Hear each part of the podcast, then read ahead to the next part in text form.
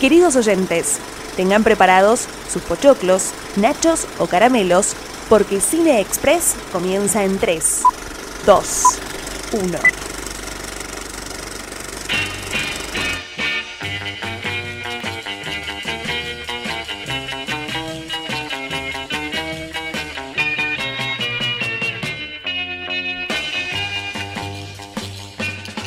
Hace más o menos un año surgió este podcast. ¿Cómo? Se preguntarán muchos o no. Pero surgió en el Festival Internacional de Cine de Mar del Plata. Así que no nos quedaba opción, noblecia, no, noblecia, nobleza obliga, que dedicarle un podcast a la 35 edición de este festival tan querido por Santi Moroni, Delfín Mostafa, Max Chakowski quien les habla, Mayra Pilas. Bienvenidos, bienvenidas. Este es un nuevo capítulo de Cine Express, un capítulo muy pero muy especial para nosotros por esto que les contábamos y un capítulo especial porque el festival tuvo una edición muy especial en, un contexto de pandemia mundial, tuvo que adaptarse, por suerte pudo hacerse y lo hizo de una manera gratuita, online y federal para que lo puedan ver desde todos los rincones del país sin pagar costos de entradas y desde cada una de sus casas. ¿Cómo le va a mis compañeros y qué piensan de esta edición? ¿Cómo va, Mai? ¿Todo bien? Todo bien, todo bien. ¿Puedo hacer una aclaración? Sí. Porque esto surgió la idea en el festival, no es que en el festival Claro. pasado ya nos pusimos, sino que nos tomamos un tiempito para planificar, café de por medio y qué sé yo, eh, porque si no la gente va a decir, eh, ¿tampoco laboraron este año? Bueno, un poco No, sí. bueno. Pero fue como el Inception, ¿no? Como que se nos metió Leo DiCaprio y dijo, hagan un podcast, y se fue. Eh, y después salió un poquito más, más tarde, pero es verdad, es verdad. Podríamos ponerlo como fecha aniversario del festival. Yo creo Gracias, que sí. Aparte, la gente no, no tenía por qué saber cuánto tiempo de preproducción llevó a armar toda esta idea. O sea, podrías No. haber dicho que estuvimos meses Es que buscando la idea del nombre Sin Express y todo eso. labura mucho. y estaba todo bien. Claro, tenemos cada uno tiene sus eh, actividades además, ¿no? Un stripper, otro, bueno, cada cual eh, puede Claro. hacer lo suyo. Eh, y yendo a tu pregunta eh, respecto, eh, una modalidad eh, rara, ¿no? Uno que le gusta ver las películas en las salas y eh, creo que se perdió un poco esa adrenalina eh, y también la que nosotros nos teníamos acostumbradas, por ejemplo, a Santi, guardarle eh, su asiento que iba corriendo y esos videitos todo transpirado con la mochila. Eh, creo que eso se extrañó y también el feedback con los cinéfilos que vienen de todas partes del país y del mundo, eh, conectándote con los directores. Eso también ¿no? Creo que fue lo que más se perdió, pero también estaba la posibilidad, y estuvo la posibilidad, mejor dicho, de disfrutar más películas y tener a tu ritmo, ¿no? Ir a tu ritmo, al tenerlas con más tiempo, las, las personas, no el- las periodistas, que teníamos la posibilidad de tenerlas habilitados eh, los, todos los días de los nueve días del festival, sino las personas, eh, el, espectador normal, ¿no? De 72 horas, creo que eso también eh, aprovechó para uno, bueno, la sacaba el ticket y bueno, la veo a la noche, así que eh, eso más distendido, que también puede ser perjudicial, pero creo que el cine el año que viene, el festival se va a hacer presencial y, y va a volver la mística que nos caracteriza. A mí me parece que eso que decís también eh, jugó a favor de ver más películas o de dejarlas antes, porque tanto a los que teníamos la acreditación de prensa como al público en general, porque he hablado con, con colegas y, y amigos que son de otro palo y que igual aman el festival y lo consumen, les pasaba eso, ¿no? Uno sacaba la película, total era gratis. Y si la enganchaba y a los 15 minutos no le gustaba, le ponía pausa, se iba y no la veía. En cambio, en el cine, uno ya está ahí y no te parás. Es muy raro que te pares del cine y te vayas. Como que te quedas y le das una oportunidad. Acá, el público se ponía un poquito más exigente, porque además podías ponerle pausa y te veías otra película. Entonces, no, no era como en el cine, bueno, ¿qué hago? Ahora me paro, me voy y me tengo que ir a un café. No es que puedo entrar a otra proyección porque no tenés la entrada, ¿no? No sé si les pasó un poco eso. A mí me pasó y creo que terminé viendo más películas eh, que si hubiese tenido que ir al cine también, porque algunas trabajando y eso, uno se va poniendo horarios y las veo de madrugada, las veo cuando puedo. Y eso estuvo bueno para ver también más contenido. Además, esta posibilidad de tener eh, para los acreditados de prensa, ¿no? Las películas toda la semana, nos dio, vamos a decirle a quienes eh, nos escuchan también, la posibilidad de hablar entre nosotros y recomendarnos más. Porque antes era, uy, te perdiste Parasite, tenés que ver sí o sí la segunda función. Acá te perdiste Parasite, tenés una semana, 24-7, el momento que quieras para poder verla. ¿No te parece, Delphi? Sí, es verdad, el grupo estaba a mil ahí, el grupo de WhatsApp, chicos vieron esta, hoy vi aquella, mañana veo esta. Y aparte lo de las 72 horas sumaba un montón, que tuvieras 72 horas para ver tu película, en el caso de eh, la sala común donde vos sacabas tu entrada por la mañana, estaba muy bueno por esto que vos decís, uno tiene sus actividades, eh, el mundo no se para. Bueno, yo el año pasado tuve una experiencia que sí, me paré una semana y dije, no voy a hacer nada más que el festival y salía de mi casa a la mañana, estaba todo el día, volvía a la noche, me llevaba la comida, me compraba algo, estaba literalmente todo el día ahí y vi más películas que este año, pero este año me pareció que, estuvo buena la edición, porque estaba ahí el rumor, va, el rumor no, el ambiente que uno decía, no sé qué va a pasar con el festival, porque convengamos que si vos venís organizando desde hace tanto tiempo un festival presencial, tener que eh, pasarlo a una versión online, ¿no? Generar la plataforma que estaba muy bien organizada, podías buscar todo. Y también, eh, bueno, tener que trabajar con producciones que por ahí no vas a tener, que tenías planificadas para proyectarlas en salas y se cae porque, porque bueno, lo vas a tener que hacer virtual el festival, tenés que trabajar con lo que tenés. Me parece que quedó muy bueno, que hay muy buenas propuestas, ya vamos a estar hablando, mucho cine argentino, cine de género, eh, la verdad muy interesante y me encantó, a mí me encantó. Obviamente se extraña lo presencial, extraño verlos a ustedes, correr, guardarnos lugares, el cafecito en el medio, todas las anécdotas que se generan ahí eh, se pierden en la virtualidad. Pero bueno, ventajas y desventajas, por lo menos eh, el festival no desistió ante la pandemia. Sí, eso, eso es re importante. Creo que es algo que se dijo en todos lados, que la última suspensión del festival fue por cuestiones políticas, ¿no? De una dictadura militar y a pesar de la pandemia poder mantener ¿no? esa continuidad estuvo, estuvo bueno. Sí hay que decir que pese a todas estas ventajas que da la virtualidad y también esto que nosotros como, como cinéfilos extrañamos, ¿no? De la mística de ir al cine, encontrarnos y todo eso, fue un festival un poquito más chico que otros años. Eh, yo vi un montón de películas, vi más que otros años, pero que casi que vi la totalidad. Me faltaron bastantes, pero otros años me parecía como que era inabarcable el festival y este, sacrificándome un poco más, a nivel de casi no vivir, pero creo que podías llegar a ver todo. Eh, claro, es que se fue la mitad. Tuvimos 300 películas el año pasado, está la mitad, 150, así que, y se notó, y bien decía Delphi, que al no ser presencial hay películas eh, mainstream o de grande peso, de grandes productoras, que bajaron por el tema de ser pirateadas, ¿no? Con ese miedo. Claro, es que veníamos acostumbrados a, a, tener grandes películas. Mayra la nombró, el año pasado estuvo Parasite, estuvo El Irlandés. O sea, tuvimos la suerte de ver eh, El Irlandés en pantalla grande, ¿no? Que después la estrenaba Netflix. El anterior vimos Roma también, que todo el mundo eh, se moría por, por conseguir entradas para, para esas dos, que después estaban en Netflix. A la otra semana estaban en Netflix. Y en este festival mucho también se rumoreaba, estará Mank, no estará Mank, que ya eh, también está en el streaming. Pero bueno, finalmente este año obviamente que no, porque Netflix prefería esperar una semanita más a que termine el festival para, para estrenarla en su plataforma. Total, para verla en pantalla chica era exactamente lo mismo.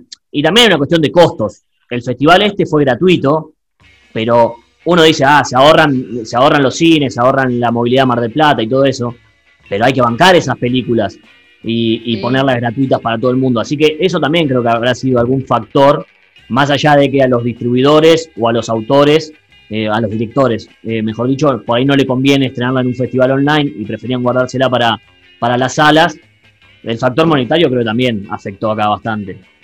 Igual por la competencia sí les convenía, ¿no? Porque en la entrega de premios sí vimos que la, la, la, plata, el dinero en premios que puso el Inca para la postproducción de las películas de Work in Progress y para las ganadoras de cada categoría era mucha también, o sea, el premio se mantuvo, o sea que era un incentivo también para competir en el festival, más allá de eh, la, la cantidad de visualizaciones que pueda llegar a tener por el público en general, por los jurados en particular y por el premio de, de renombre que te puede dar tener una Astor Piazzolla del Festival Internacional de Cine de Mar del Plata.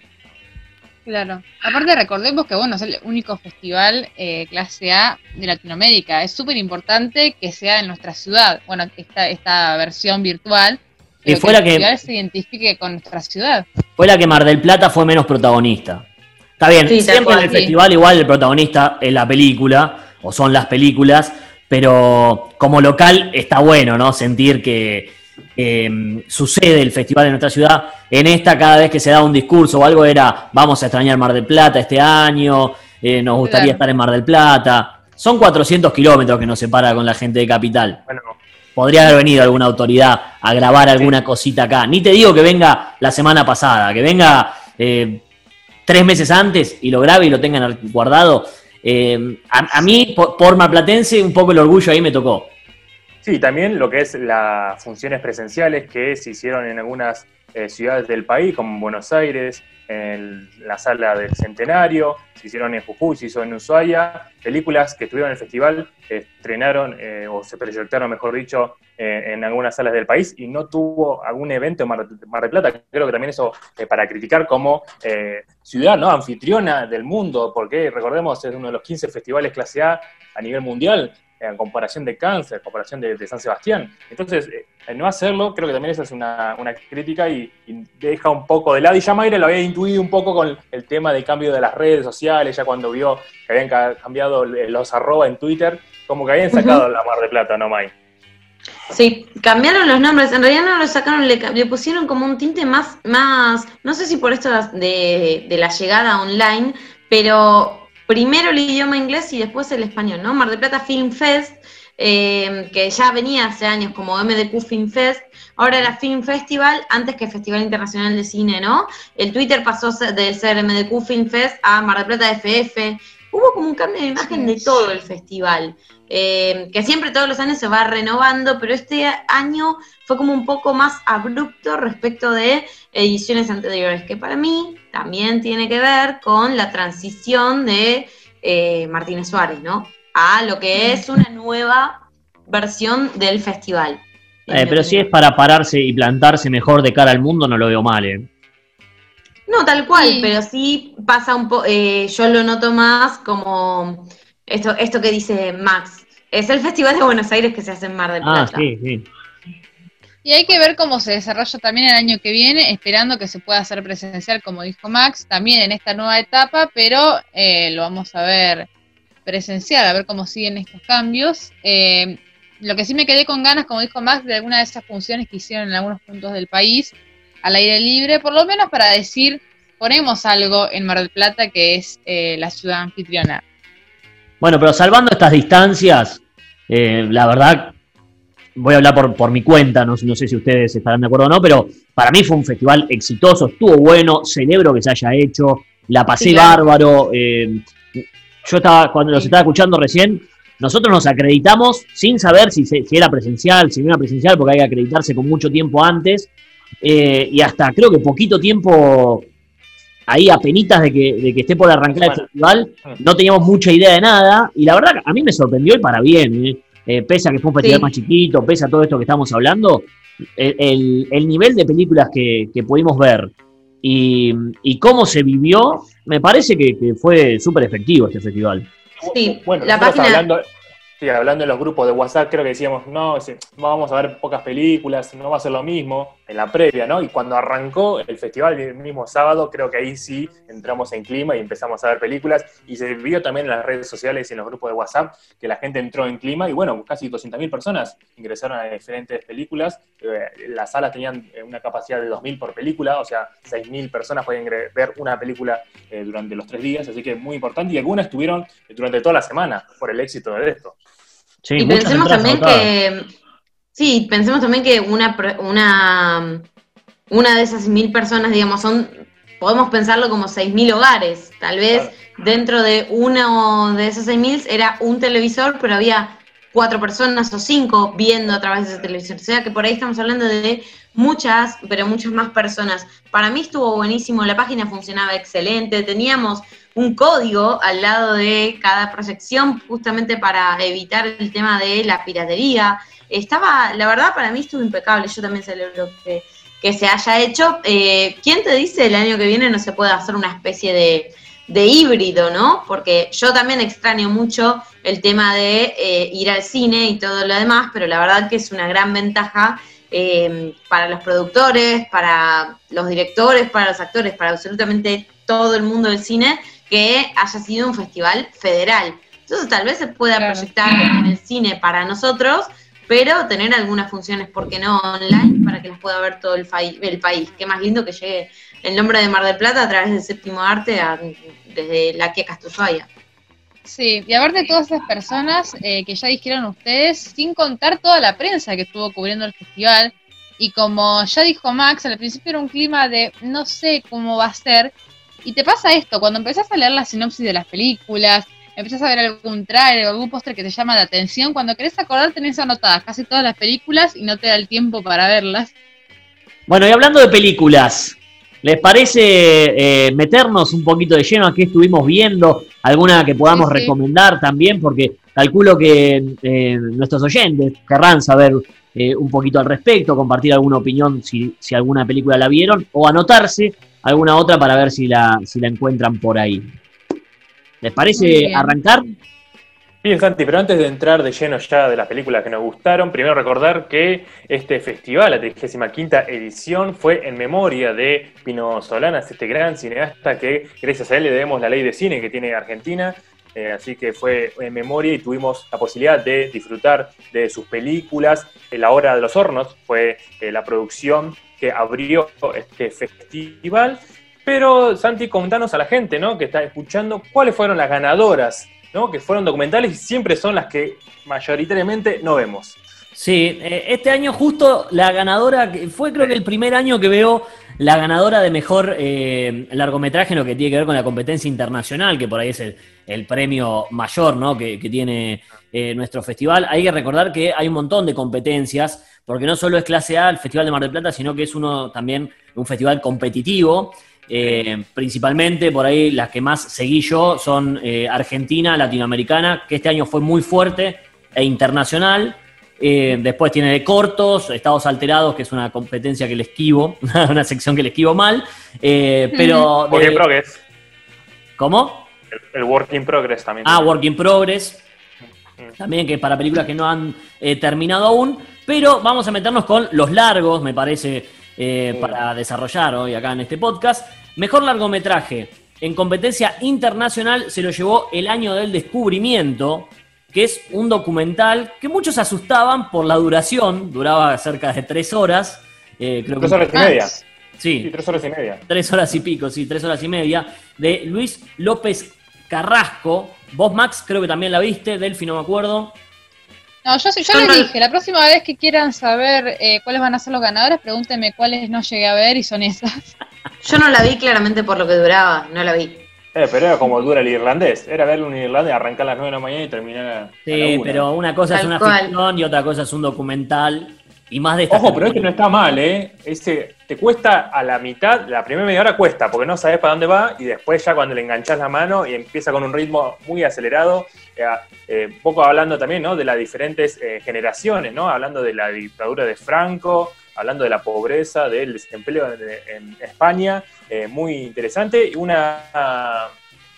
Santi a corregirme si es higiénico, ¿no? O sea, o cuando divide pantalla, como si Sí, está, está editado a, dos pantallas, digamos, o, la pantalla se divide a la mitad, entonces vas viendo imágenes de ambos lados y es como que se va alternando entre la mitad izquierda, donde primero pones el foco, ahí se baja un poco el sonido, pero continúa y pasas al lado derecho, y es un poco eso, es gente hablando en un bar sobre la historia de España.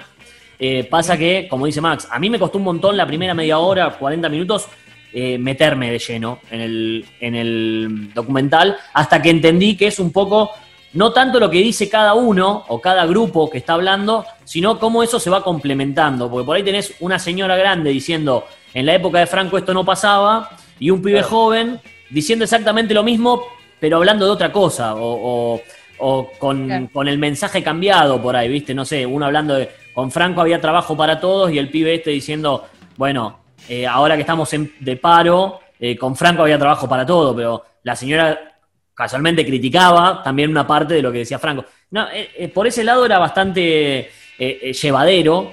Creo que además levantó premios en otros festivales este, este documental. El año del descubrimiento se llama, no sé cómo seguirá, si se podrá, cons- siempre conseguir se puede conseguir, pero no sé cómo seguirá su futuro, ¿no?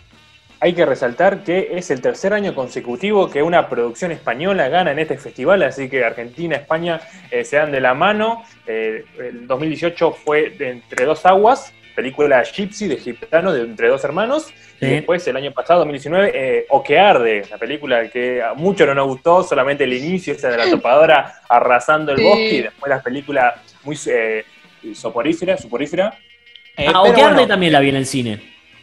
Sí, sí, lo vimos en la Densa, sala, estaba en competencia, sí, sí. Sí. Eh, Sí. Pero yo creo que es un poco el- los guiños, yo lo estaba pensando, ¿no? Eh, Argentina se lleva los Goya y bueno, y acá España se lleva el Festival de Cine de Clase A.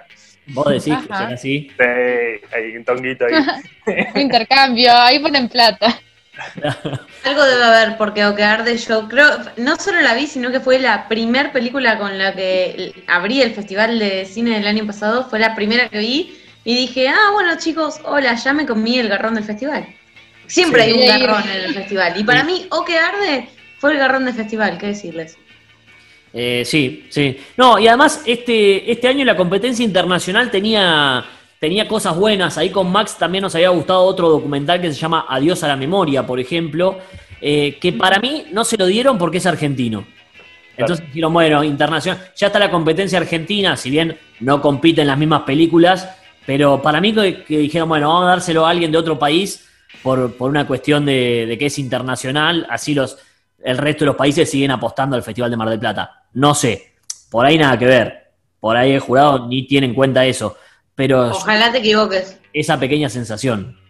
Eh, Santi, Mm. en las tres competencias más importantes, como mencionaste, tres documentales Eh, ganaron. Sí, en realidad eh, en competencia latinoamericana ganó Los Conductos, que es, Tampoco la vi. es medio ficción. Yo la vi, te juro que fue la última que, que dije voy a ver esta por las dudas. Era la única que me faltaba de competencia latinoamericana y fue la que menos me gustó, pero fue la, pero fue la que ganó. Es, eh, Ya que había, había bastante para elegir cosas Sí. interesantes. Sí. Eh, ah, para que estoy, estoy buscando, en este momento tengo abierto acá, eh, competencia latinoamericana.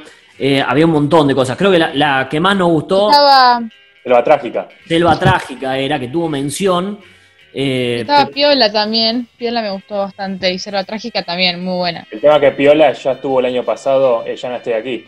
claro. O sea, como Ah. remite un poco. Era la Ya no estoy aquí de este año. A Y me estaba Al morir la matiné también. Bueno, ya vamos Ahí. a entrar a eso, ya vamos a entrar a eso. Ya vamos a entrar. No, pero Los Conductos era una, una, una película muy rara. Hablaba de como de unos payasos que la verdad no entendí. Estaban medio metidos como eh, en el mundo criminal. La verdad, What? El. Joker. eh, muy rara. No era documental, pero por momentos lo parecía. Hablaba un poco de la marginalidad. No la, no la entendí, no la vi tampoco 100% concentrado, tengo que confesarles. Y no la disfruté para nada. Me sorprendió que haya ganado. eh, cuando por ahí había otras que, que a nosotros nos parecían que estaban mucho mejor. Pero bueno, después vimos cuando habló el director. Y la verdad, no, yo no lo noté en todos los caballos.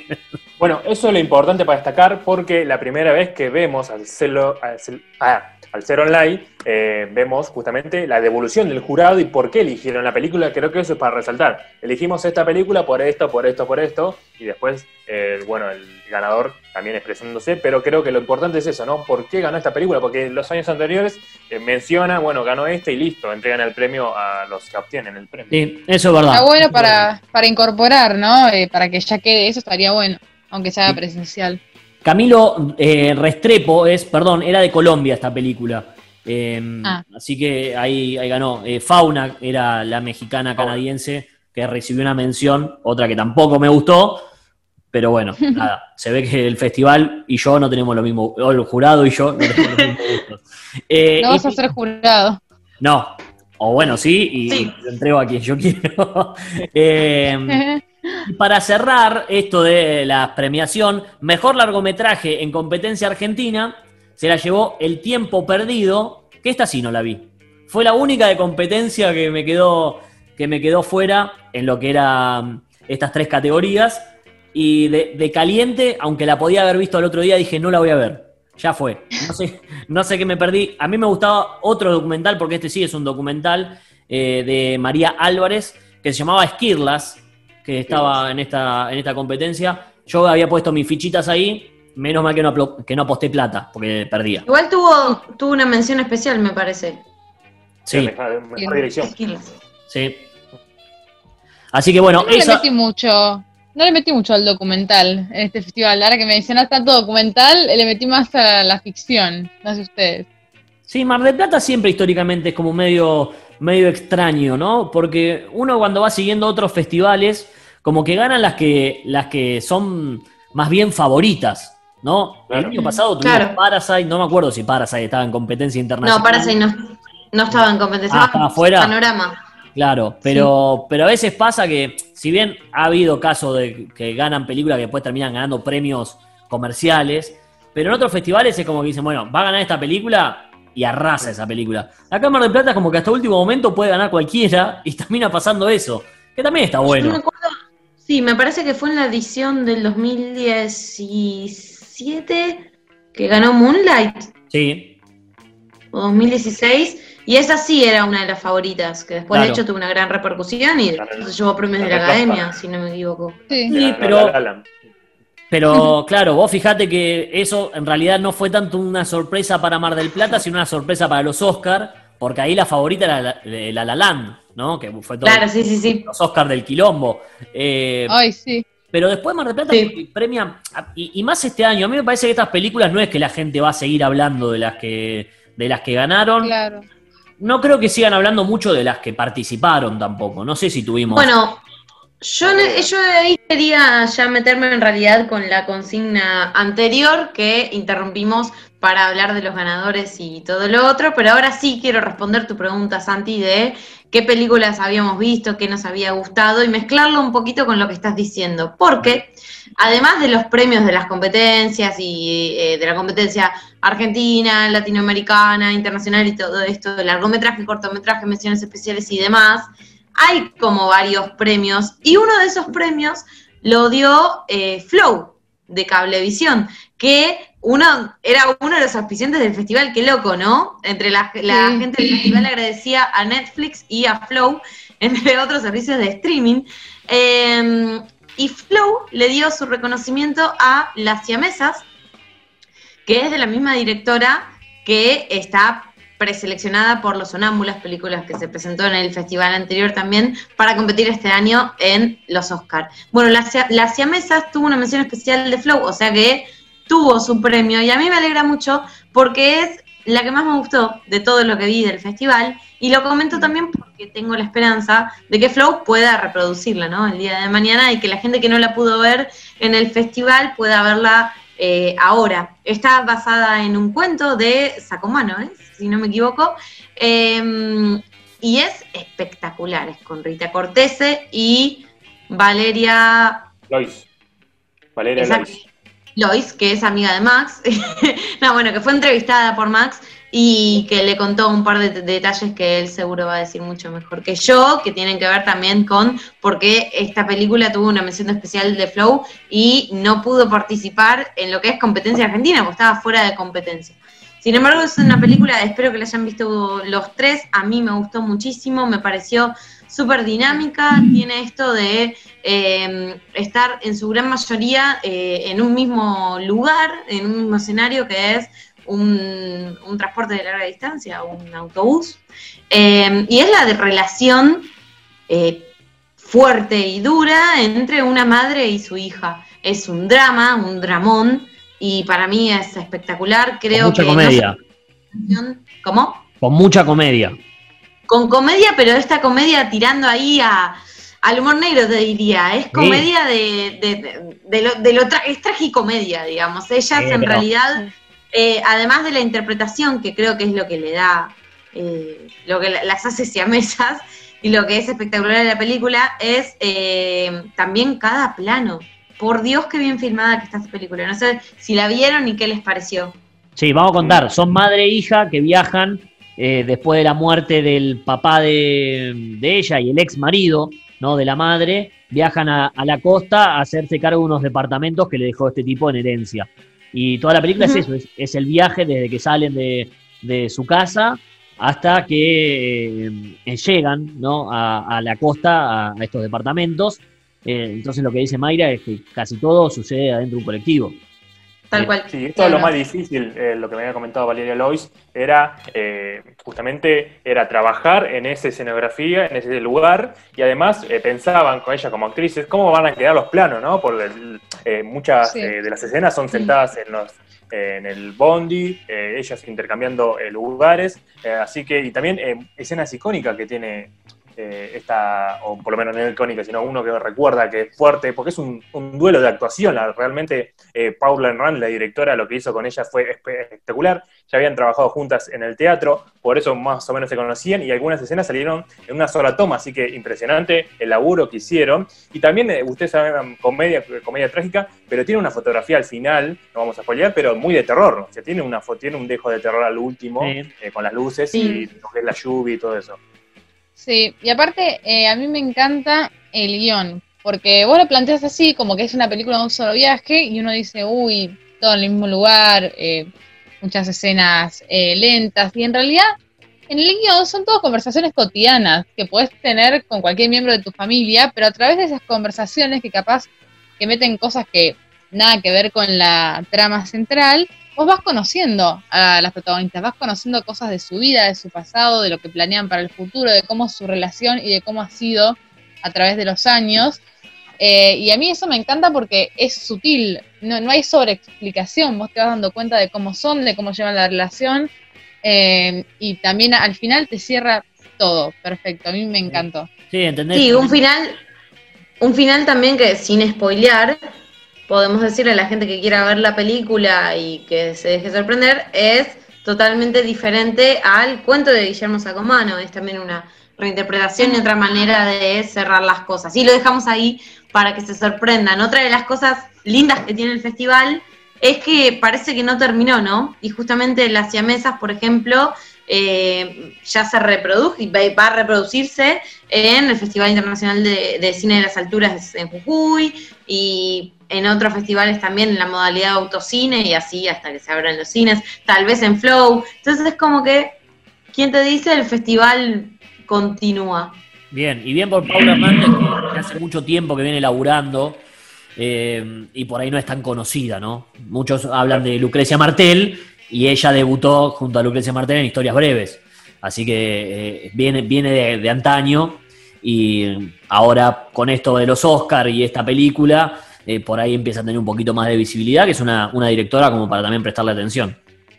Sí. Y hablando un poco también de terror, tuvo mucha presencia este festival del cine de género en competencia, ¿no? Y la película que creo que abrimos todos para verla ese sábado fue eh, Al morir la matiné, una producción uruguaya, el primer giallo eh, de este país eh, vecino y hermano, una película muy interesante de Maxi Constantini, que tiene mucha, obviamente, guiños al giallo de, de Argento, de Mario Baba, de Sergio Martino, bueno, él mismo lo dice, así que una película que está ambientada dentro del cine, la pensó para eso, eh, justamente está eh, proyectada en, en 1993, pero eh, con una técnica muy interesante y con producciones a lo artesano, ¿no? Las muertes, un hombre que entra a una sala de cine y empieza a matar a las personas que están ahí observando, a los pocos espectadores en lo que es la proyección, una película de terror de Frankenstein, que él, no lo había pensado en ese momento, pero eh, había Consentini había dicho que eh, la película iba a tomar el tiempo de la que estaba proyectando, así que ese- esa es la duración de esta película, y no sé qué les pareció este Giallo, que es Al morir la matiné. Nah, genial, genial. A mí me en- encantó. De hecho, ya me la había notado cuando ustedes la vieron primero que yo y me dijeron que era muy buena, no podía esperar para verla. Me sorprendió, me sorprendió ver una película eh, así de género eh, de un asesino que se mete en un cine, bueno, argentina y uruguaya. Eh, me sorprendió para bien, me gustó, me gustó todo, me gustaron los efectos. Eh, la actuación de la protagonista me hizo un poco de ruido, no sé qué pensarán ustedes, eh, pero después me gustó muchísimo cómo se va desarrollando la trama, porque te va construyendo de a poquito, ya las primeras escenas te muestran algunas cosas, ya ahí por, por ahí les hablé sobre eso, eh, ya te va contando un poquito de cómo es este asesino, sin decirte nada, eh, y la verdad que sí, muy, muy buena. A mí, yo no soy muy del género de terror, podrán haber- podrán, pueden haberlo escuchado en podcasts anteriores, ahí va, me trabé, no me gusta mucho el género de terror, pero vi al morir la matiné por recomendación de todos ustedes, y también otra vez me pareció como, me gusta mucho cuando las películas son así, tan pero tan dinámicas, y al igual que Delphi, comparto, me gusta mucho cómo está contada la película, como justamente con esto está bien, dura lo que dura la película de cine. Tiene como esas cositas que, que, que está muy linda, que está muy dinámica, que bueno, linda por ahí no es la palabra, arranca con una escena de él metiendo la mano en un tarro de aceitunas. Yo acababa de comer aceitunas, o sea, eh, fue muy terrible para mí. La vi almorzando, chicos. Me hubiesen dicho, voy a verla de día, justamente porque era de terror y no se me ocurrió otra idea de estar comiendo aceitunas. Cuando vi eso me quería morir. Pero me parece que es una gran película y al que, le gusta el género, ojalá tenga la posibilidad de, de verla porque me parece que es muy buena, sí, sí. Sí, está, está muy. Esto, esto del Yalo, ¿no? De los colores, eh, la, la puesta de, de escena y eso está buenísimo. Los efectos prácticos que tiene también eh, son espectaculares. Eh, te das cuenta, por ahí no tiene tanto presupuesto, pero no por eso hacen algo de, de baja calidad. Yo quiero, a lo que voy es que con 10 pesos más, 10 pesos uruguayos, que no sé cuánto es, eh, a- para mí hace un quilombo este tipo. O sea, este, lo- los recursos que, que utiliza eh, los hace muy, pero muy bien, así que está, está espectacular. Esto que dice Mai para mí no es tan de miedo, me parece que es más como de, de- de mostrarte. Por momentos me hacía acordar, y, y tiene mucho de Sí, sí, no es de miedo, es de, de- de impresión. Me hacía acordar un poco a. Scream, viste que Scream tiene algunos Sí, sí, sustos. slasher. Claro, pero vos lo ves a, a- a Scream, bueno, hace poco estuvimos hablando de Scream. Lo ves ahí Sí. y ves cómo viene, entonces no, no- no te asusta, pero sí tiene esto de, de un poco la asquerosidad y mostrarte las muertes. Y, que más del Yalo, me parece, ¿no? Y una, sí, y una especie de justicia, entre comillas, poética del asesino de, eh, ma- de matar a las personas que no están respetando el ritual del cine, no están viendo la película que se está proyectando, sino haciendo otra cosa. Creo que ese también es el guiño de- del director.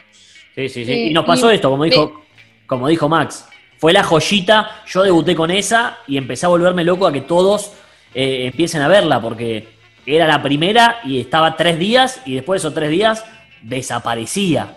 Eh, así que pasó eso. Después la subió Cinear, no sé si cuando estén Va a estar el escuchando 10 de esto. diciembre. Creo que va a estar en cine. Ah, bueno, bueno. O sea, Sí. por ahí si están escuchando esto y tienen la suerte de encontrarla en Cinear, van a poder disfrutarla. Bueno, vos, Santi, me hiciste pensar en algo, porque decías, ¿no? Con 10 pesos más lo que hace.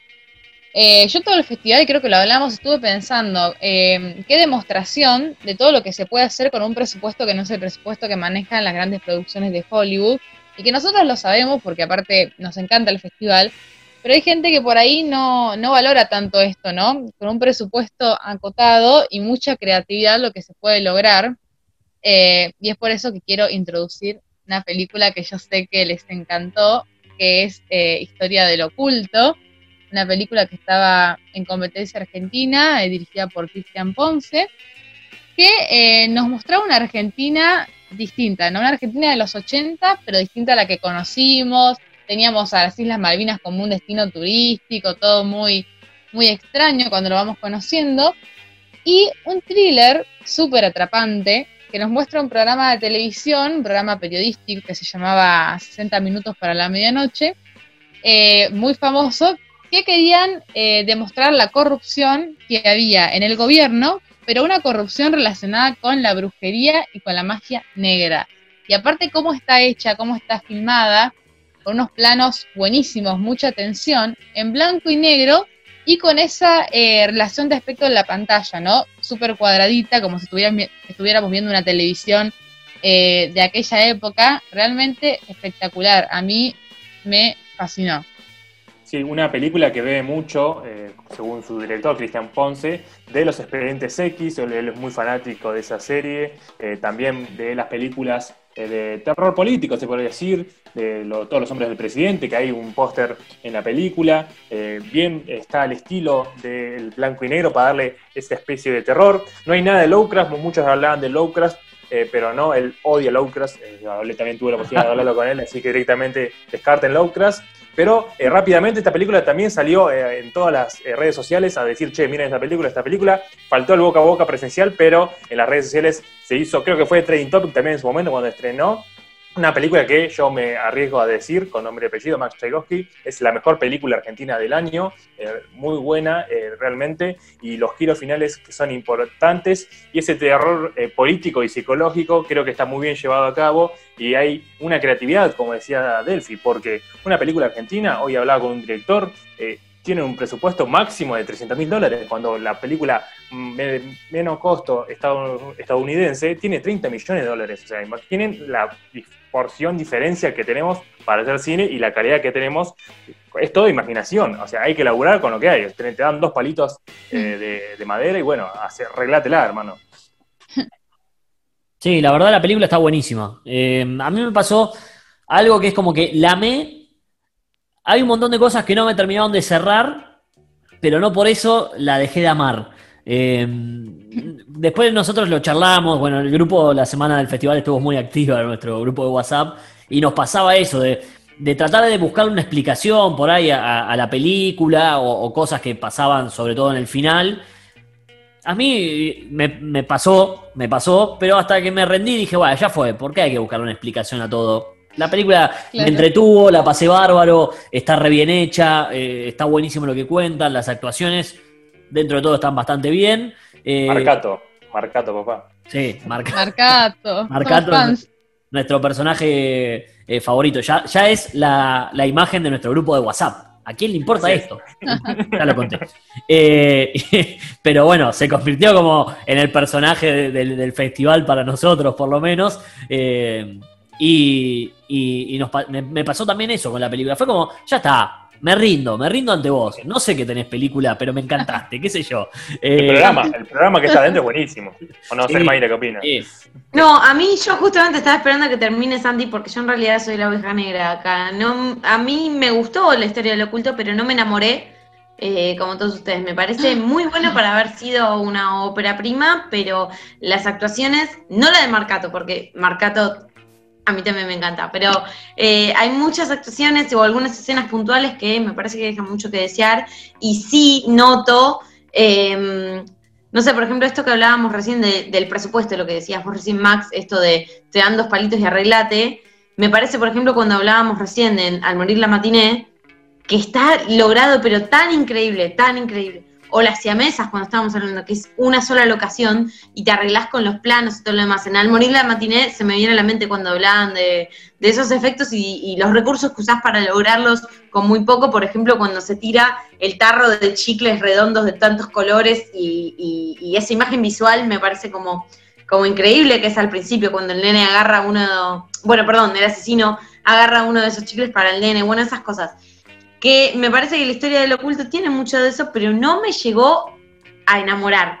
Como que me pareció muy fantasiosa en algunos aspectos y mm, o esto del terror que decía Santi, viste cuando a veces te da más miedo lo que no ves que lo que ves, eh, en la parte de la historia del oculto donde el oculto deja de ser oculto, medio como que por ahí me estaba enamorando y ahí ya se me cayó. ¿Qué sé yo? Me gustó mucho, no sé si para decir que es la mejor película argentina, pero me pasó a mí, es eh, eh, mi opinión. Igual democracia, tres contra uno, pero, pero sí, me gustó mucho. Creo que es una película que hay que ver, pero me pareció una película, eh, sí, una ópera prima. Ah, está empezando.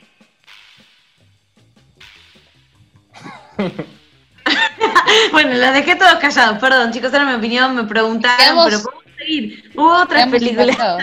Sí. que vi Igual- y que me gustaron.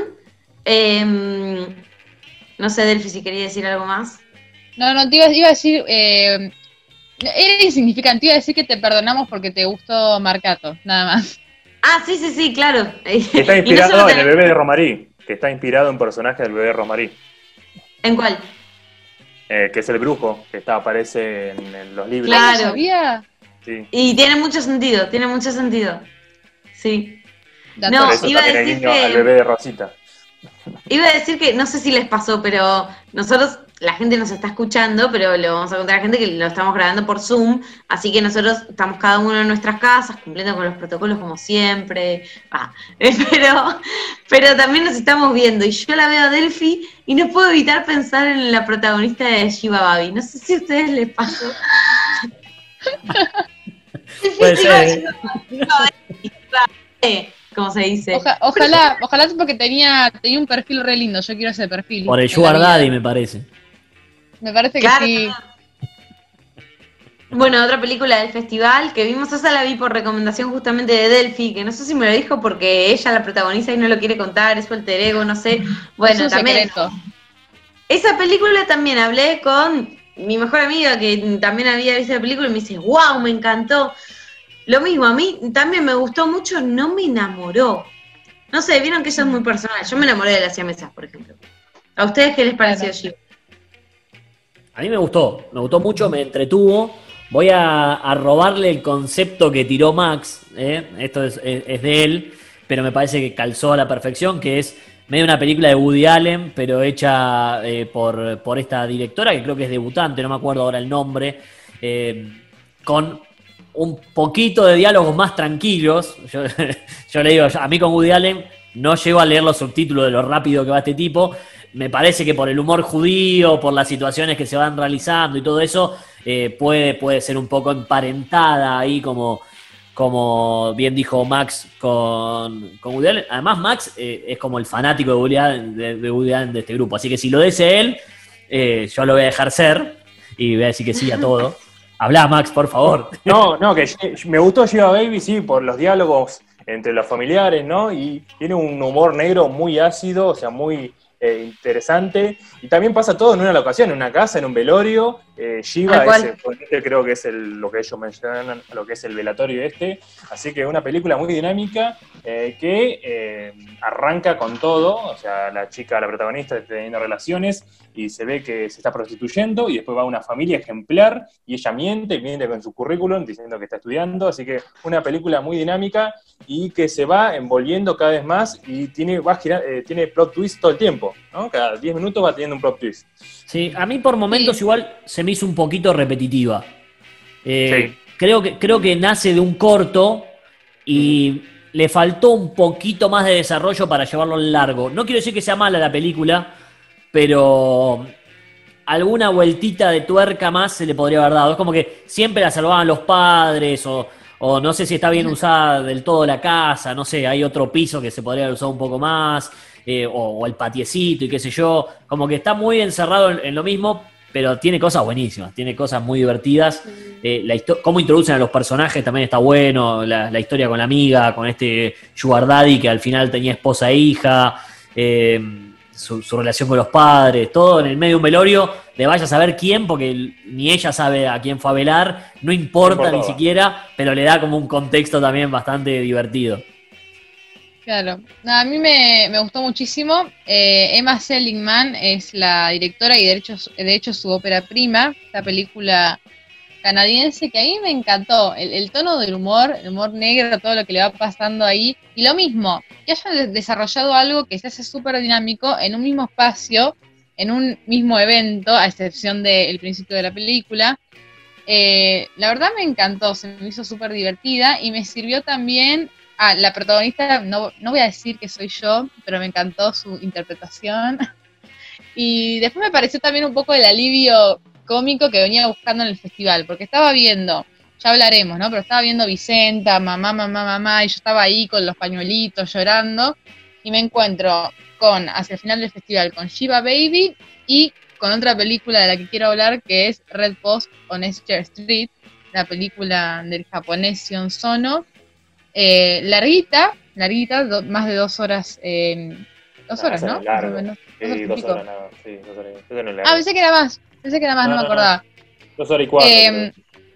ah, bueno, en un momento se me hizo un poco larga, pero de todas formas, eh, una comedia también, que tiene algunas cosas de drama, pero que siempre en el alivio cómico. y que nos cuenta la historia de un director que va a hacer una película en una ciudad eh, muy conocido, joven, y abre un casting para aficionados. Cualquier persona se puede inscribir. Y me encanta cómo vamos viendo la historia de los distintos grupos de personas que llegan a este casting, a la par que vamos viendo el casting, ¿no? Y cada uno tiene una historia súper divertida. Mis favoritas son eh, las fans locas que acarician el póster del director. Para nada Eh, exageradas encima. Ningún actor es exagerado en esta película. No, no, bueno, eso me encanta. Vos lo habías comentado, Santi, en el grupo, ¿no? El tema de la exageración en las actuaciones, lo mismo que vemos cuando vemos el, el anime japonés, porque es así. Claro. Yo no Eh, sé si me hablan así, si actúan así. Yo- porque uno se imagina Japón que van todos como calladitos, jugando al Nintendo. y ves una película y es como. No, el nivel de agudos que manejan en esta No, película, que todo el tiempo a las palos. Encima hay que destacar que Sion Sono es un hombre, eh, un director abonado en este festival, pero en lo que es eh, Hora Cero, y esta vez entró en competencia porque él se caracteriza por eh, películas más sangrientas, muchos lo conocerán, aunque Tarantino se inspira en él, como el Tarantino japonés, porque sus películas son muy sangrientas, de yakuza y todo eso, pero acá metió el metacine, ¿no? Una película que sobre película, muy interesante, los castings, es un poquito el amor, ¿no? El, el guionista, el camarógrafo. Mm. Hablemos, por favor, del extra, el extra que muestra la película. Yo aparecí en esta y cuento los segundos que apareció. Es hermoso eso. Esa es la No. pasión del cine. No, y, y es hermoso cómo, cómo lo del extra se relaciona también con el final de la película y todo el lío final, sin spoilear. Eh, el tema de los extras también lo tratan bastante importante de la película, es genial. Sí, a mí lo que más me gustó también, más allá de que la primera. Pues son casi como dos películas en una. La primera podrían ser distintos cortos de gente queriendo quedar en un casting. Pero está bueno cuando entra el productor y le dice, no, mirá, acá para que haya plata tenés que contratar a este y tenés que hacer esto. Eh, Claro. Toda esa parte de cómo funciona la industria me interesó muchísimo. Después se va hilvanando con lo primero, pero como que hay un tramito de, de- de más como de, del detrás de escena, de, de la producción, no tanto de, de la, de la realización ¿no? de, de la película, que me, me- Sí. me pareció muy copado. Cuando dicen, oh, mirá, tenés que meter- meter esta actriz y, y cómo la castinean falsamente, eso me, me- me gustó muchísimo. Mai, ¿vos la no, viste a, a Red Post on Esther Street? Claro que no, por eso me callé los últimos cinco minutos. No, no la vi. Igual con todo lo que dijeron, la verdad que me dio ganas de, de verla. Me la habías recomendado, Delfina. No llegué, no llegué. Pero con esto que estábamos diciendo que el festival continúa, tal vez, quien te dice, la engancho en alguna pl- plataforma y puedo, Ay, puedo verla y sacar mi propia conclusión. Podemos eh, hablar dos segundos y muy por arriba de hora cero, que es Bueno. la categoría que más me gusta, más me vuelve loco, presencial, Ambassador 1, gente gritando. Y este año trajo tres películas bastante flojas, creo que al morir la matiné e Historia del Oculto eh, superaban ampliamente a, a las tres películas que, que trajo Hora Cero. A mí la que más me gustó, y sé que a Max eh, no le gustó tanto, fue Meandré, creo que se pronuncia, no sé cómo, cómo se dice, que es la que era tipo el cubo. Eh, pero la verdad, me- medio extraño, ¿no? Este, esta- este año. Sí, sí, bueno, creo que también la que más gustó, y puede leer en redes sociales, y a mi parecer es Teddy, otra francesa, ¿no? Una especie de Coming Age, pero versión hombre lobo, eh, una película eh, con comedia negra, un poco con eh, drama, eh, una película chiquita también, una rural, que habla sobre un chico que se o muerde un hombre, un lobo, mejor dicho, y se va transformando.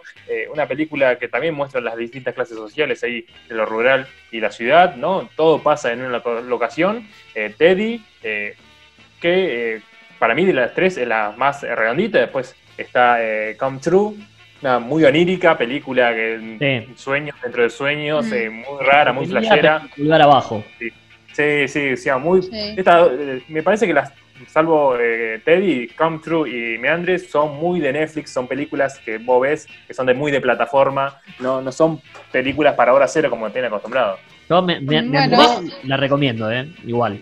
A mí me pasó algo con Teddy, que fue que en realidad me gustó la película, o sea, me venía gustando hasta la mitad de la película, eh, mera dinámica, qué sé yo, obviamente en la parte eh, bien de hora cero y así de impresión, y bueno, ya saben que no me gusta, pero después me resultó, y no lo llegué a decir en el grupo de WhatsApp nuestro y me arrepentí porque después lo dijo Max, eh, me pareció Carrie versión francesa. Lo vi en su Instagram y dije, sí, loco, sí, ¿por qué no se lo dije yo también? Estoy totalmente de acuerdo con esa opinión.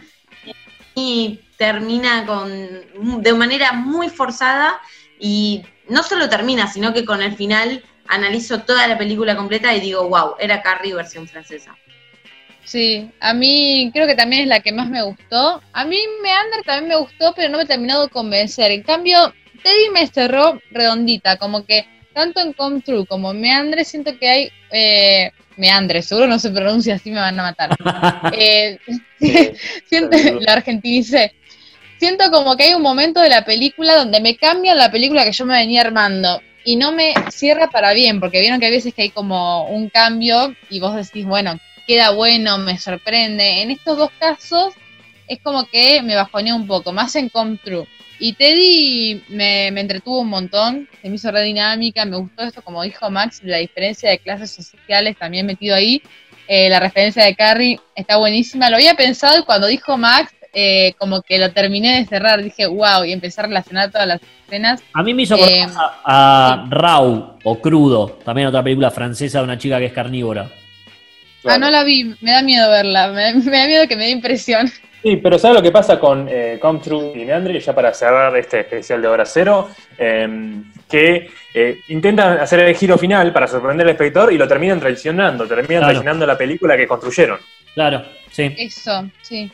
Tiro a la mesa otra de las que estuvimos charlando bastante en el grupo de WhatsApp, que es Vicenta, eh, este documental hecho bastante eh, poético para lo trágico que cuenta eh, hecho también como, no como un documental típico, ¿no? Una película que estaba fuera de competencia de Darío Doria, eh, su director, eh, basado en un caso que ocurrió hace algunos años en nuestro país con una chica que tiene un retraso madurativo, es violada por su tío y por ley accedía ¿no? al aborto, pero después empiezan a aparecer un montón de palos en la rueda que, lo van a impedir y, lo sortean y sale otro, y lo sortean y sale otro, eh, que la verdad lo, charlamos bastante, está hecho todo con plastilina, no es stop motion, porque en realidad los personajes están eh, inmóviles, pero lo que se va moviendo es la cámara o con efectos de luz. Eh, ¿Qué les pareció este documental? A mí la verdad me agarró muchísima impotencia después de verlo, pero a su vez también me gustó muchísimo cómo está realizado y, y lo lindo que cuentan algo tan feo. Sí, es que parece ficción. Vos decís un documental, parece ficción. Y vos decís, wow, ¿cómo, cómo pasan estas cosas? A mí me repegó, la temática me repegó. Em, realmente sí, yo el caso no lo tenía tan presente. Eh, he escuchado un montón de casos similares, pero ese caso en particular no. Eh, y me, me encantó cómo lo van contando, como vos decís, se mueve la cámara, pero uno tiene la sensación de que hay movimiento en los personajes cuando no lo hay. O sea, realmente pueden estar cinco minutos en un mismo, no pasa, ¿no? Pero pueden estar cinco minutos en un mismo eh, mini escenario de esos que vos sentís que estás viendo algo con movimiento simplemente por cómo se mueve la cámara, lo bien hecho que está. Eh, es sorprendente también, seguramente lo va a hablar Max porque algo mencionó, pero sorprendente cómo están hechas las figuras con esas expresiones que hasta dan un poco de eh, impresión, y te llega todavía más el mensaje. Y al final te introducen también videos eh, de personas, bueno, reales involucradas en lo que pasa después del caso. Súper interesante, eh, cortita, creo que 60 minutos, pero a mí me, me repegó, creo que les dije, la tuve que cortar en un momento porque estaba como, ay, re triste, y después lo volví a, retomar. Eh, es buenísima, muy, muy buena. No me acuerdo quién había comentado en el grupo de WhatsApp, me parece fue Max, pero la verdad que no me acuerdo. Un poco esto también yo eh, comparto con Delphi esto de, de, lo que transmiten las figuras de plastilina, porque no, no sé qué son, pero bueno, eh, es una manera distinta de, de ver un, un documental con una temática tan polémica, tan eh, fuerte, ¿no? Y no me acuerdo quién había dicho en el grupo de WhatsApp algo así como que la falta de expresión de esos muñecos de plastilina, por así decirle, eh, de alguna manera también reflejaba la impotencia y la imposibilidad de, eh, de expresarse o, o cómo le coartaron, el- cómo no podían ser tampoco los que las querían escuchar, por más que quisieran expresarse a la madre y a la hija sobre el caso. Eh, no me acuerdo quién lo dijo y la verdad que coincido. Max, Max. lo dijo. Hoy es el día de Eh, citar a Max. Hoy es el día de citar a Max, pero es que la verdad que co- coincido, comparto, me parece que, que está muy bien logrado. Vicenta es un documental que realmente hay que ver. Sí, hay que hablar también del relato en off, que es de Liliana Herrero, la cantante, que le da la potencia y esa cadencia realmente en segunda voz. persona, ¿no? Es hermosa, sí. Eh, bueno, Darío Doria ahí juega importante porque él eligió, él pensó en Vicenta eh, con la voz de Liliana Herrero y en Mariana eh, creo que es la chica que hace los muñecos de plastilina. Eh, Mariana Ardanás es la artista que hace de todos los muñequitos, así que creo que hicieron eh, o- Vicenta y 4 o 5, ya había hablado con Darío, hizo 4 o 5 muñequitos y después la mayoría eh, tiene una, escala de 200 muñecos, así que muy eh, importante el laburo que se hizo. Eh, y también eh, tiene eh, imágenes, ¿no? Visitas de documentales eh, de Laurita Tutsi, que es la archivista, eh, mejor dicho, la eh, productora de archivos, ¿no? Que trabaja con todos los materiales, que estuvo el año pasado trabajando con Asís Capaya en el documental de Maradona. Acá la contratan para eh, buscar los archivos de, las de las eh, noticieros, que Delphi no se va a acordar porque fue al año 2006, o sea, Delphi era una porreta, tenía 6 años, eh, que después sí, te cuenta un seis, poco, siete ¿no? años. Sí, por eso no te vas a acordar, pero realmente muy impactante y como decía Santi, eh, impotencia, eh, realmente te da una bronca y bueno, y vas acompañando y encima, si te genera eso es porque el relato está bien hecho. Sí, sí, sí. Eh, muy, muy, muy bueno, así que también muy recomendable. Me quiero quedar en Argentina para no dejar pasar también otra película, la, la charlamos si quieren un poquito por arriba, eh, que tiene eh, que ver con eh, otro crimen, pero acá en, el, en, el, en este caso es con la ficción, que es Un crimen común de Francisco Márquez, eh, una película que también creo que pudimos ver la mayoría de este grupo, eh, con Elisa Carricajo, ¿no? Haciendo de la protagonista, que la verdad es sorprendente cómo labura esa, esa mujer. Una película que tiene que ver con la culpa, con hay un- una especie de. eh, una especie, no, un asesinato o, o una desaparición de un chico en realidad, que después aparece muerto, Sí. eh, no, no se sabe bien, pero eh, que ella había visto algo, no se quiso meter y después la, la culpa la, la empieza a perseguir. Además Sí. que tenía una relación con, con la familia ¿no? de este chico. Eh, entonces se convierte en una especie de thriller psicológico, ¿no? Que, que uno por ahí eh, lo, lo va sufriendo en, en carne propia, porque la verdad la actuación de, de esta mina es espectacular. Sí, una película en código de terror, porque encima el primer plano que tenemos es de Freddy Krueger, o sea que literalmente va a ser una pesadilla para la protagonista lo que va a vivir.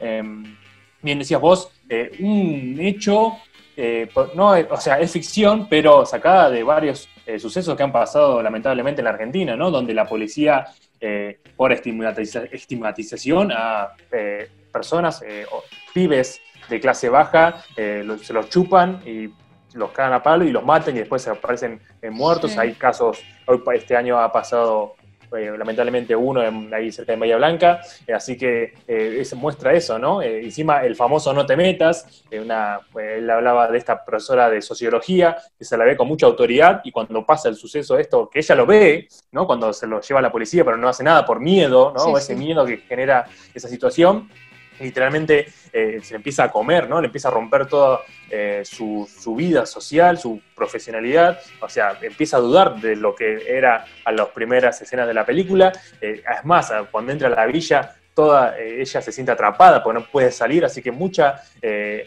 guiño al cine de terror. No sé qué te pareció, Delfín. Y a mí me gustó muchísimo. No me voló la cabeza, pero lo que sí me voló la cabeza fue la interpretación de esta actriz. Creo que la película la lleva ella absolutamente al hombro, porque realmente ya con sus miradas, con sus reacciones, vos te das cuenta de que está súper perseguida. Eh, es como si pudieras ver a través de la conciencia de ella, eh, como si pudieras leer su mente. Yo lo sentí así, hay muchas escenas que no tienen diálogos o que, no, o que tienen diálogos que no tienen nada que ver con el crimen en sí.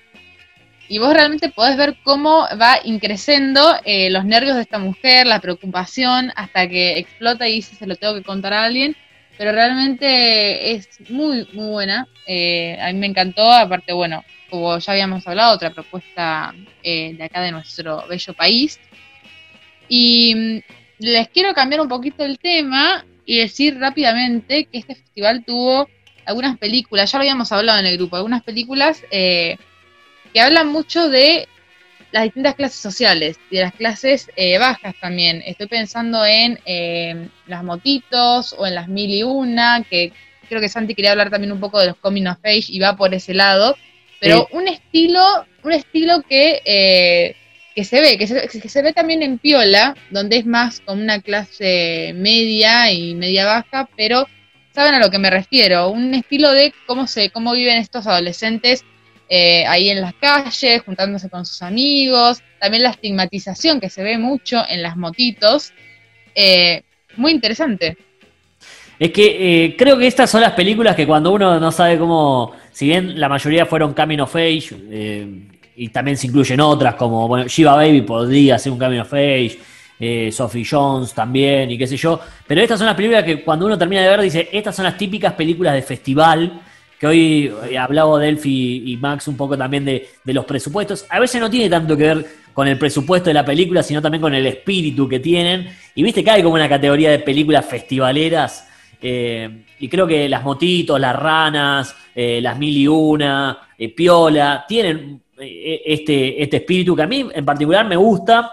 Justo esta edición, no sé si tuvo las mejores eh, de este estilo. A todas le, faltó una vueltita. Las Mil y Una eh, es una película correntina que nos habla también de las clases bajas. Nos habla un poco también y, nos muestra que hay otra forma de mostrar una villa que no es todo el marginal, el tumbero y ocupas, sino como que hay una, posible vida un poco más, más linda ahí adentro.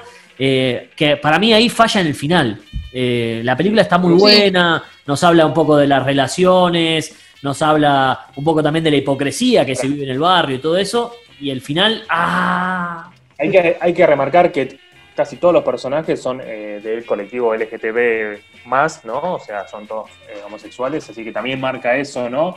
algo diferente a la hora de ver, como decías vos, este, este lugar, ¿no? De estas villas, de estos asentamientos, eh, que es muy interesante y que se repite, bien marcaba, las motitos, las ranas, la sangre en el ojo, ¿no? Películas como que eh, muy que abarcan la misma temática durante este festival, que capaz que mm. encontramos una, encontrábamos dos, ahora eh, creo que más de, o algunas diez ahí encontramos. Sí, sí, pero bueno, Piola, si bien es chilena y también, como dice Delphi, apunta a una clase un poquito socioeconómica mayor, pero también tiene como esa crítica también a al gobierno, a la política y lo que hacen con la, con la juventud.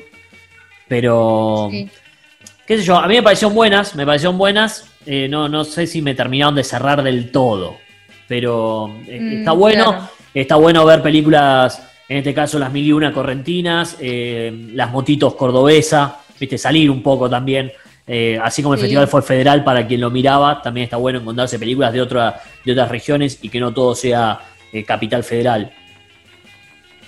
Total. Y, aparte, nada, es, interesante. A mí creo que la que más me gustó, em, entre las motitos y Piola, las mil y una también me gustó, pero como dijiste vos, me faltó algo al final. Eh, las motitos, todo el tema de la crítica social que tiene, em, me pareció muy buena. Y Piola, cómo va manejando esa onda de antológica, ¿no? Con distintos personajes que se van cruzando, también me pareció muy, muy copada y que también nos muestra cómo esta juventud, que algunos adultos la pueden ver como problemática, en realidad tienen buenas ideas, tienen sueños, tienen ambiciones, em, y, me encantó, la verdad, muy, muy interesante.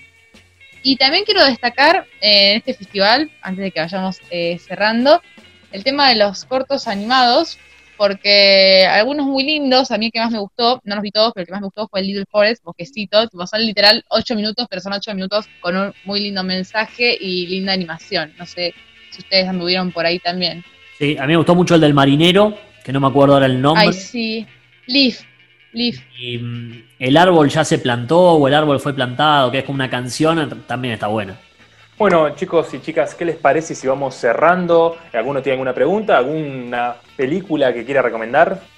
Yo me, tengo una pregunta que se las quiero hacer a ustedes, porque de todos los festivales nos vamos quedando siempre alguna película que la guardamos para siempre. Hoy hablamos que no sé si van a ser las películas recordadas de acá a la eternidad, las que participaron de esta edición, pero me gustaría saber con cuál se quedan por ahí de las que estuvimos hablando o alguna que no, que no hayamos tratado, cada uno eh, de, lo, de, lo, que vieron, qué es lo que más le gustó o que por lo menos más perdura en, en, el cerebro.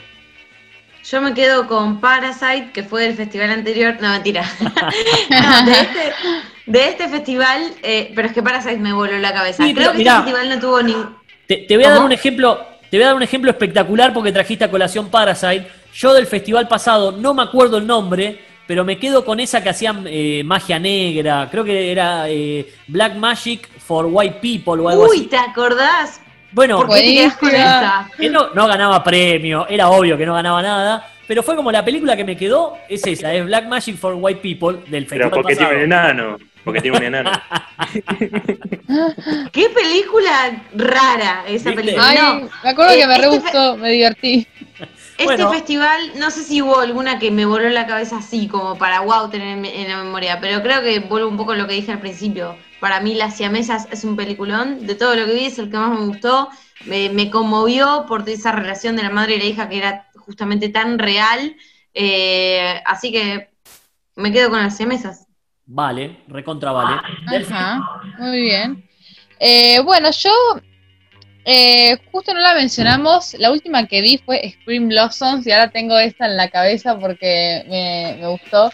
Pero bueno, si tengo que elegir una que pienso que me voy a acordar o que me va a venir a la mente las escenas, eh, creo que va a ser Historia del Oculto, porque no sé, como que me sorprendió mucho, realmente me sorprendió mucho. O quizás Red Post on Exeter Street, por esas, esas fanáticas locas, porque bueno, fueron dos películas justo de las que estuvimos hablando. Ya metiste Y si es tres. por mala, ¿qué? Ya metiste tres. Ay, perdón. No, no pasa nada. Bueno, no, no puedo, perdónenme. No, no pasa Y, nada. y si es por si es por eh, fiasco, si es por fiasco me quedo con igual me quedo con la historia del oculto, eh. Ah, no se decía nunca. No sé, la A mí, historia eh, del oculto. Spring Blossom me gustó mucho. Otro Camino of Age también ahí medio. Eh, Turbina, sí, bu- turbia. búsquenlo, búsquenlo. Sí, no Eh, sé. es- es el Call Me By Your Name eh, heterosexual, de bajo presupuesto. Sí. Pero es lindo cómo, cómo va mostrando las cosas, eh, no a través del diálogo, sino a través de otras cosas también. Bueno, igual, la historia del oculto, listo, punto. Y si es por fiasco, yo nunca me voy a olvidar eh, cuando estaba viendo Chico Ventana, también quisiera tener un submarino y estaba rezando que llegara el final, porque fue mi, mi bajón del festival. Yo también la vi. yo también la vi. Eh, bueno, yo me voy a quedar, así cierra Max, ya te dejo la responsabilidad de vos. Me voy a quedar con Esquirlas, que hoy la nombré, que es un documental que cuenta sobre la explosión de una fábrica militar en Río Tercero, eh, que muchos dicen que fue un accidente y otros tantos dicen que fue un atentado. Está el turco ahí, nuestro eh, querido presidente Menem, allá por los 90, cuando hablaban todo de la venta de armas ilegales. Bueno, explotó justo una fábrica que vendía armas eh, o que fabricaba armas para el Estado. eh, y está Y capaz, contado capaz todo- que explotó porque, porque lo nombraron. Ahora va a explotar este podcast. Santiago guarda, no se guarda. Eh, Ay, no. No, pero está, está muy bueno porque está contado todo a través de eh, la directora, pero que utiliza material de ella misma cuando tenía 12 años con una cámara hogareña. O sea que mezcla el presente con el pasado y ella siendo un personaje, es un documental, pero bueno, es una especie de personaje de- del documental. Está, está muy bueno, muy, muy bueno. eh, y, tuvo alguna mención y algo, pero bueno, eh, creo que es la película que me voy a llevar yo de este festival. Bueno, eh, yo para cerrar, Delphi se me adelantó. Para mí es la mejor película argentina del año, Historia del Oculto, me quedo con esa. Me volvió la cabeza, me voló, mejor dicho. Eh, y también eh, en el segundo puesto, eh, Al morir la matiné, me quedó muy manija ya para arrancar el festival. Pensé que ibas a nombrar Selva. Trágica. No, Selva Trágica queda en el tercer puesto, así que ese, ese es mi, mi puesto. Ah, Ah, él también nombró tres. Sí, pero rápido, no tanto biribiri como vos del Ay, que yo soy muy culto, biribiri. Al morir la matiné y Selva Trágica son las tres películas favoritas mías. Eh, así que bueno, vamos cerrando este eh, episodio especial, 25 Festival de Cine de Mar del Plata, único de clase A en Latinoamérica y uno de los 15 a nivel mundial. Así que eh, gracias Santi, gracias Mayra, gracias Delphi. Será hasta el próximo capítulo. Espesto- espero que hayan disfrutado de estas eh, recomendaciones y esta virtualidad eh, cinéfila. Mi nombre es Max Tchaikovsky. Será hasta el próximo Cine Express. Hola, soy Cecilia Barrio Nuevo, directora artística del Festival Internacional de Cine de Mar del Plata.